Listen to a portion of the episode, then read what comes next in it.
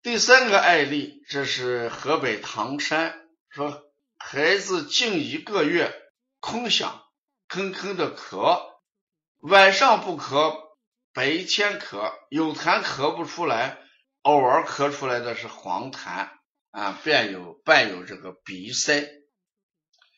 大家看这个舌象的话，我们出现了这个什么花薄胎的这个情况。那如果孩子出现花薄胎的情况，那么一般就要考虑什么？与气虚要相关。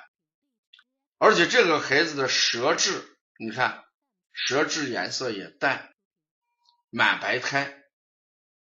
呃，那鼻塞的话，如果还有这个呃宣发，肺的宣发就要弱一些啊。鼻塞像这种情况不是热症的孩子。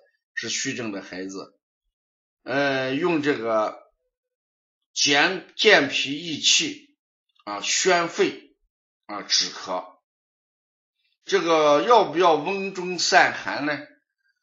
如果这个孩子嗯肚子烫，肚子烫，呃，如果这个孩呃肚子寒凉，如果孩子肚子寒凉，大便稀软或者清稀的时候。我们加一些温中散寒的穴也是可以，所以你把这个思路就直接换一下，变成健脾益气、宣肺化痰止咳啊。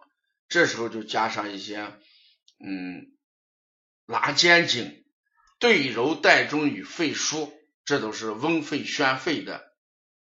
呃，小横纹、四横纹，嗯，顺用八卦。为什么这里面要用一个圣用八卦呢？